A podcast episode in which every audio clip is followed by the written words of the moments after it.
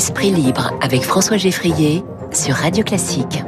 Et pour commencer cette séquence de la matinale Esprit Libre, comme chaque matin, où nous retrouvons euh, le mardi, c'est Eugénie Bastier, journaliste au Figaro. On va commencer par euh, écouter ce que disait ce matin, il y a quelques instants, sur euh, RTL. Dominique Schelcher, qui est le patron de Système U, les magasins hyper, supermarchés U, était l'invité de, de, cette radio. Il insiste sur la volonté des distributeurs comme lui de vendre ces autotests qui sont pour le moment délivrés seulement en pharmacie. Pourquoi nous demandons cela La première chose, c'est parce que les clients nous l'ont réclamé. La semaine dernière, notamment dans les 15 derniers jours, il était parfois difficile d'accéder à ce produit. Donc, les gens se sont retournés vers nous en disant, mais pourquoi à côté des masques, à côté des gènes, vous ne le proposez pas La deuxième raison, c'est qu'on pourrait euh, le proposer à, prix coûtant à moins de 2 euros, alors que le prix actuel est souvent euh, de, de 5 euros. Et enfin, c'est l'idée donc de rendre un, un service. Alors, le patron de Système U, Dominique Alors on le sait, hein, cette euh, vente des autotests dans les supermarchés, elle est possiblement dans les tuyaux. Le gouvernement y réfléchit, mais pour l'instant, il y a aussi un sujet de stock qui se pose puisqu'on en a euh, tellement consommé ces derniers jours que les pharmacies sont un petit peu en, rupture. Jean-Michel Blanquer, de son côté, ministre euh, de l'Éducation nationale, s'exprimait sur France Inter il y a quelques minutes et pour lui, il est important de, de garder les écoles ouvertes. C'est la ligne de conduite affirmée, défendue, même revendiquée, pourrait-on dire, par le gouvernement euh, depuis le début de la pandémie, en tout cas après le premier confinement où les écoles avaient été fermées pendant huit semaines. Jean-Michel Blanquer défend donc cette volonté réaffirmée hier de garder les écoles ouvertes. Nous avons une doctrine, on peut toujours la critiquer, mais au moins elle est là, devant tout le monde, de manière claire, c'est l'école doit être ouverte parce que les enfants en ont besoin. Quand je parle avec des interlocuteurs internationaux, il y a plutôt de, de, l'envie euh, qu'autre chose par rapport à ce que nous avons pu faire en matière d'école ouverte, dans la difficulté, au prix de d'efforts énormes des acteurs. Hein, et je salue tous ceux qui, euh, à l'école, au collège et au lycée, sont, sont les acteurs de cette euh, politique de l'école ouverte mais c'est évidemment euh, vital et donc c'est une priorité affichée. Jean-Michel Blanquer, ministre de l'Éducation nationale, qui fait ce matin le service après-vente des annonces gouvernementales de Jean Castex et d'Olivier Véran. Et puis, il y a dans l'actualité cette start-up française, enfin, est-ce encore une start-up? Elle a grandi euh, bien vite. Valneva, cette société pharmaceutique, ce labo euh, franco-autrichien qui a mis au point un vaccin contre le coronavirus. Il avait pu déplorer un manque de soutien de l'Union européenne, tandis que le Royaume-Uni de Boris Johnson lui avait commandé des dizaines de millions de doses. Valneva avait vu ensuite son contrat euh, supprimé. Franck Grimaud, directeur général de Valneva, société de, biotechnologie, donc basée euh, près de Nantes, à Saint-Herblain, était l'invité de BFM Business ce matin. Il confirme que des doses de vaccins sont disponibles et qu'elles pourraient être euh, sur le marché très bientôt, début 2022. Alors, on a annoncé qu'on visait une autorisation durant le premier trimestre, euh, donc en 2022, auprès de l'Agence européenne euh, du médicament ainsi que de l'agence euh, au Royaume-Uni. Euh, on travaille de manière très rapprochée avec la NSM en France, avec PAI en Allemagne, et avec euh, l'Agence européenne du médicament pour voir si on peut accélérer euh, les choses pour le, le, rendre disponible le plus tôt possible puisqu'on a des doses qui, sont, qui sont disponibles. Le patron de la biotech française Valneva, Franck Grimaud, ce matin. Je salue donc Eugénie Bastier, journaliste au Figaro, qui est avec nous pour Esprit, Esprit Libre. Bonjour Eugénie Bastier. Bonjour. On revient donc sur ces annonces du, du gouvernement. Pas de couvre-feu au nouvel an, pas de report de la rentrée, on vient d'en parler. Le télétravail qui en revanche lui est renforcé, rendu obligatoire euh, trois jours minimum par semaine. Puis on ne peut plus manger euh, dans le TGV, dans les transports. Que faut-il penser de ces restrictions? Est-ce que c'est un tour de vis euh, pour vous? Est-ce que c'est le minimum syndical, la victoire des rassuristes ou des alarmistes? Bien, écoutez, euh, c'est vrai que le gouvernement avait bien sûr opportunément laissé courir la rumeur d'un couvre-feu pour annoncer ensuite des mesures euh, plus clémentes euh, afin de voilà de, de passer pour, pour pour le pour le juste milieu. Mais on voit bien qu'on a quand même ce que donne le sentiment que donnent ces mesures, c'est le sentiment d'une volonté d'agir pour agir, sans véritablement de recherche d'efficacité, mais une espèce de de, de, de voilà d'agitation pour pouvoir rassurer la population, mais avec des mesures qui sont qui sont en effet, euh, on ne voit pas en quoi elles changeraient véritablement le cours de l'épidémie. Euh, moi, je pense que le gouvernement a eu raison, bien sûr, de ne pas céder aux alarmistes, à ceux qui voulaient euh, mettre des mesures beaucoup plus restrictives, alors même que nous avons nous avons un, variant Omicron dont on nous dit, en tout cas outre-Manche, qu'il crée moins d'hospitalisation, entre moins 35% et moins 70%. Donc on n'a pas d'explosion du nombre de décès, euh, mais on voit bien euh, quand même cette volonté d'agir pour agir avec le retour euh, du fameux absurdistan français, puisqu'il va falloir se cacher dans les toilettes pour manger son sandwich triangle dans les rames de TGV. on voit le grand retour du masque en extérieur, qui, on le sait, n'a aucune efficacité sur la transmission euh, de, de l'épidémie. Hein. C'est un peu euh, l'équivalent de, de, la gousse d'ail pour chasser les, les vampires.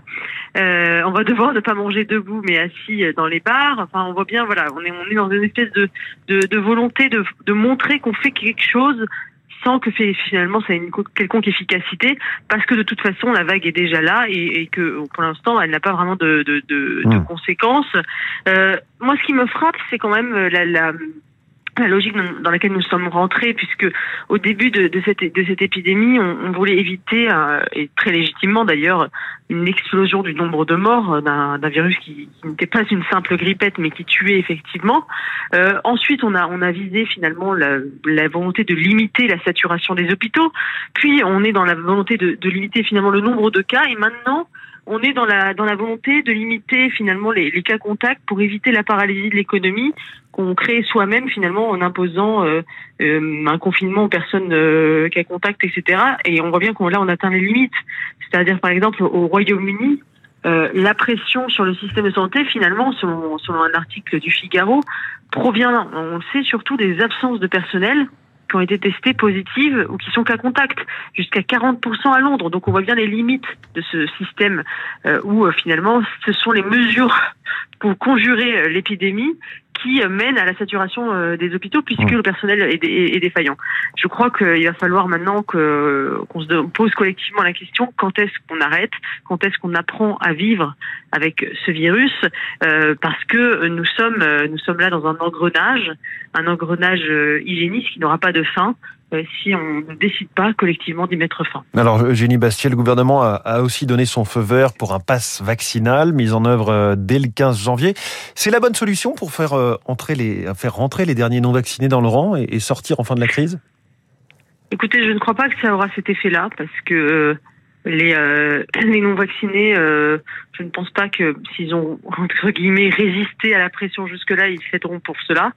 Euh, moi, j'étais plutôt favorable euh, cet été au pass sanitaire parce que je pensais que c'était un, ça, ça, allait donner un coup de pouce qui permettrait de conjurer l'épidémie en poussant finalement les Français à les faire vacciner, ce qui avait été le cas, et ce qui fait d'ailleurs que nous sommes dans une situation aujourd'hui euh, plutôt euh, plutôt favorable dans le sens où nous n'avons pas une explosion des cas graves et, du nombre de décès grâce à la vaccination.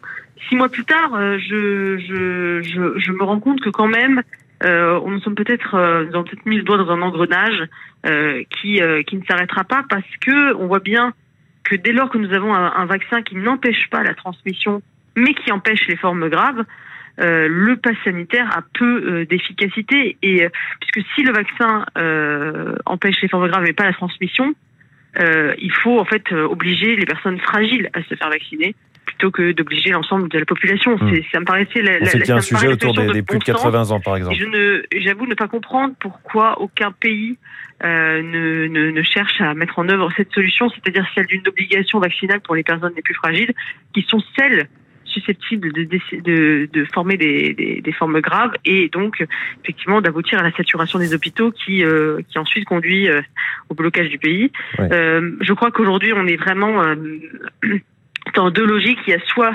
euh, l'option chinoise, vous savez, c'est de l'inconfinement généralisé, alors qu'il y a à peine 100 cas, par exemple, on a confiné une ville pour 100 cas. Soit on est dans une option qui, celle qui devrait être celle des démocraties occidentales, celle de vivre avec le virus et de cibler prioritairement les personnes dont on sait le profil qui peuvent mourir de ce virus. Tout à l'heure sur Radio Classique, le, restaurateur Stéphane Manigold nous disait euh, avec humour, bon finalement euh, pour nous les, patrons de restaurants, si on veut euh, continuer, à, enfin si on veut survivre, on n'a qu'à tous organiser des meetings politiques dans nos salles, puisqu'effectivement les meetings électoraux sont exemptés de, de des jauges et de, certaines mesures, contrairement par exemple aux concerts. Est-ce que c'est un risque? Est-ce que la campagne présidentielle va pouvoir se dérouler normalement dans ces conditions?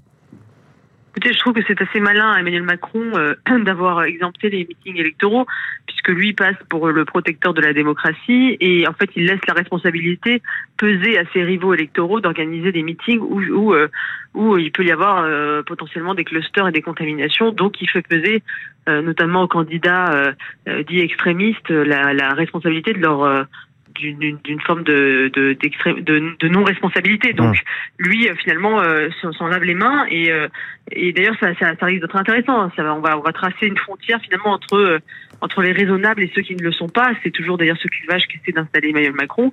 Et on verra, d'ailleurs, quels candidats oseront ou pas organiser des meetings, faire fi, finalement, de, de, de la menace sanitaire et du Covid. Euh, je pense que en réalité, peu, peu oseront, euh, si en tout cas on reste à, des nombres de cas tels que ces jours-ci, organiser des meetings. Euh, la question qu'on peut se poser, c'est est-ce que cette campagne sera vraiment différente? Est-ce que, est-ce que le meeting, la, rencontre charnelle avec les électeurs a encore une importance? On se souvient qu'évidemment, en janvier 2012, le meeting de Vous l'avez fustigé, le monde de la finance avait été un tournant dans sa campagne. Mmh. On avait vu euh, que effectivement récemment le, meeting d'Éric Zemmour a là aussi été un tournant dans sa campagne en montrant qu'il était capable finalement de, de réunir des foules. Euh, on, moi, je pense quand même que nous sommes dans un nous sommes quand même rentrés dans ce que Régis Debray appelle l'hypersphère, c'est-à-dire cette sphère où finalement tout est médiatique. Euh, la politique se joue essentiellement dans les médias et on l'a vu, hmm. les temps forts mais de, de cette campagne jusqu'à présent ont été essentiellement médiatiques, que ce soit le débat entre euh, Jean-Luc Mélenchon et Éric Zemmour ou dernièrement euh, la prise de parole d'Emmanuel Macron euh, sur sur sur, sur TF1. je pense qu'on s'oriente effectivement dans une vers une campagne qui sera télévisuel, euh, plus d'ailleurs télévisuel que, que sur les réseaux sociaux, comme on nous l'avait prédit. À propos de télévision, euh, Eugénie Bastier, on a appris que la ministre déléguée chargée de la citoyenneté, Marlène Schiappa, serait bientôt au fourneau. Elle va cuisiner depuis euh, le ministère de l'Intérieur deux recettes dans l'émission Tous en cuisine sur M6 et l'émission de Cyril Lignac. Qu'est-ce que vous en pensez? Écoutez, je, je trouve que ce n'est pas d'une formidable originalité en, réalité euh, parce que ça fait bien longtemps finalement que les politiques euh, s'adonnent à, la politique spectacle. On, se souvient de, Giscard qui en 1975 allait dîner chez les Français euh, filmés par des caméras de, télévision. Donc cette politique spectacle a quasiment un demi-siècle. donc je trouve pas non plus que ce soit d'une folle originalité. Je ne suis pas du tout sûre euh, que ça, ça contribue à réconcilier de, quelque manière que ce soit euh, les Français avec leurs, euh, leurs hommes et femmes politiques. On est on est vraiment oui dans, dans quelque chose d'assez classique cette volonté de, de d'humaniser mmh. Une personnalité politique de rentrer dans l'intimité des Français.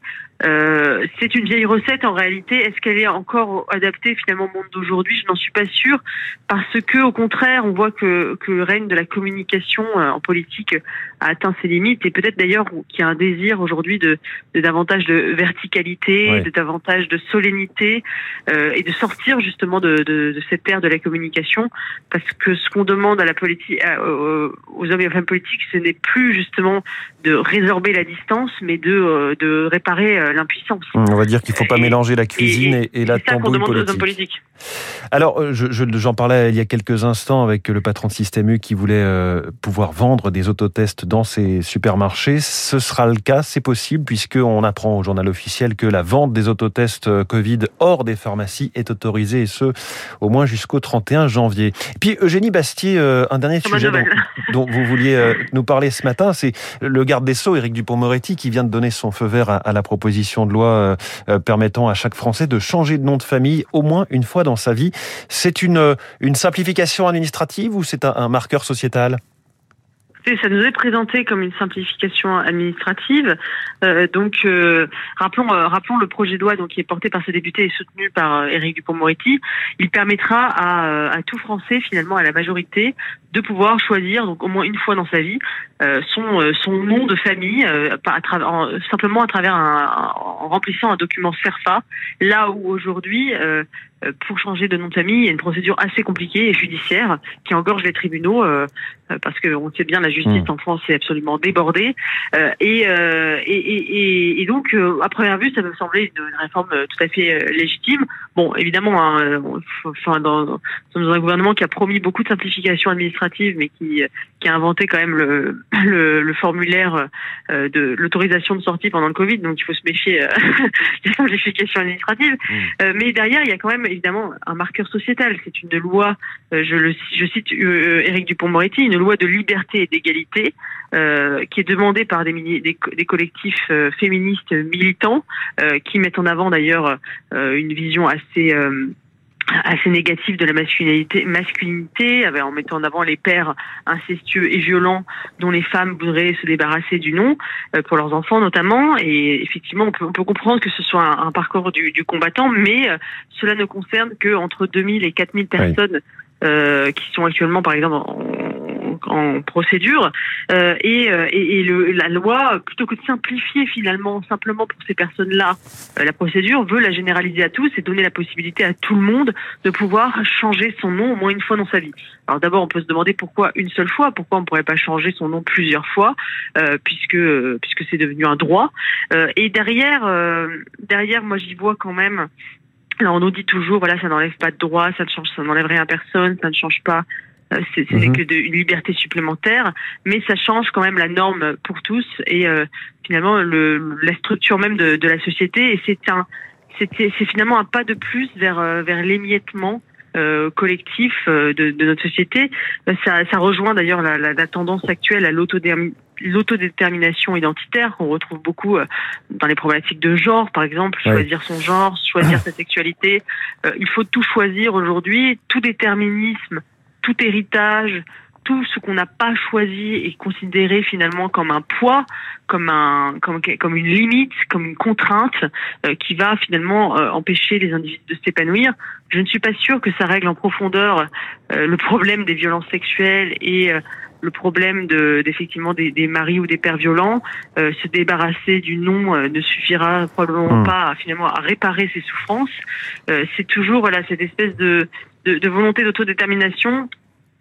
et derrière, il faut y voir quand même euh, une demande, On va devoir s'arrêter là, Eugénie. Pardon, je suis désolée, je suis longue. Non, non, mais, voilà, c'est, la preuve que c'est un sujet. Attention cache un changement de société un sujet passionnant et on ne manquera pas d'y revenir avec vous et avec nos invités. Merci Eugénie Bastier, journaliste au Figaro.